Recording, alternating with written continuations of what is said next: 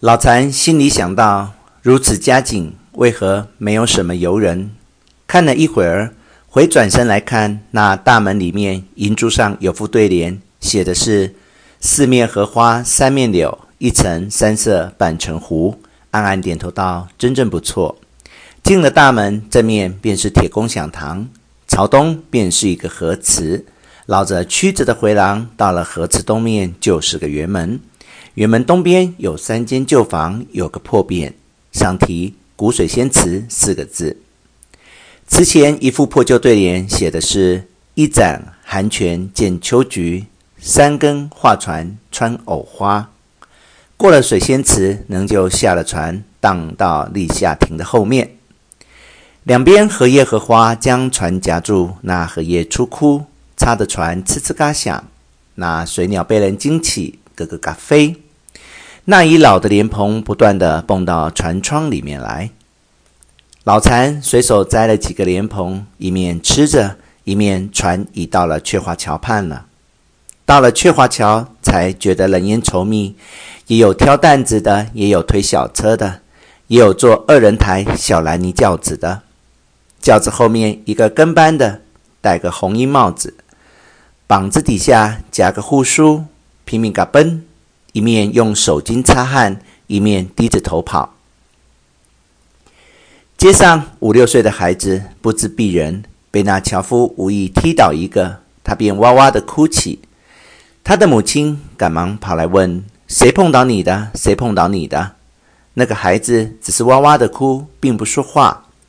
问了半天，才带哭说了一句道：“抬轿子的。”他母亲抬头看时，轿子早已跑得有二里多远了。那妇人牵了孩子，嘴里不住叽叽咕咕地骂着，就回去了。老残从鹊华桥往南缓缓地向小布政司街走去，一抬头见那墙上贴了一张黄纸，有一尺长、七八尺寸宽的光景，居中写着“说古书”三个大字，旁边一行小字是“二十四日明湖居”。那纸还未十分干，新知是方才贴的，只不知道这是什么事情，别处也没见过这样招纸。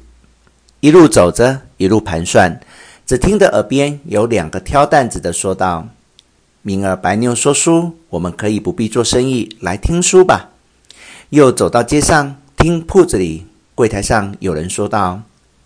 前次白妞说书是你告假的，明儿的书应该我告假了。一路行来，街谈巷议，大都是这话，心里诧异道：白妞是何许人？说的是何等样书？为何一纸招贴便举国若狂如此？行步走来，不知不觉已到高升店口，进得店去，茶房便来回道：客人。用什么夜膳？老禅一一说过，就顺便问道：“你们此地说古书是个什么玩意儿？何以惊动这么许多的人？”茶房说：“客人，你不知道，这说古书本是山东乡下的土调，用一面鼓，两片梨花剪，名叫梨花大鼓。演说些前人的故事，本也没什么稀奇。”自从王家出了这个白妞、黑妞姐妹两个，这白妞名字叫王小玉，此人是天生的怪物。她十二三岁就学会了这说书的本事，她却嫌着乡下的调儿没什么出奇，她就常到戏园里看戏，说有什么西皮、二黄、梆子腔等调，一听就会。什么佘三胜。陈长庚、张二奎等人的调子，他也一听就会唱。仗着他的喉咙要多高有多高，他的中气要多长有多长。他又把那南方的什么昆腔小曲、种种的曲调，他都拿来装在这大鼓书的调儿里面。不过两三年功夫，创出这个调儿，竟至无论南北高下的人，听了他唱书。无不神魂颠倒。现在已有招子，明儿就唱。你不信，去听一听就知道了。只是要听还要早去。他虽是一点钟开唱，落到十点钟去便没有座位了。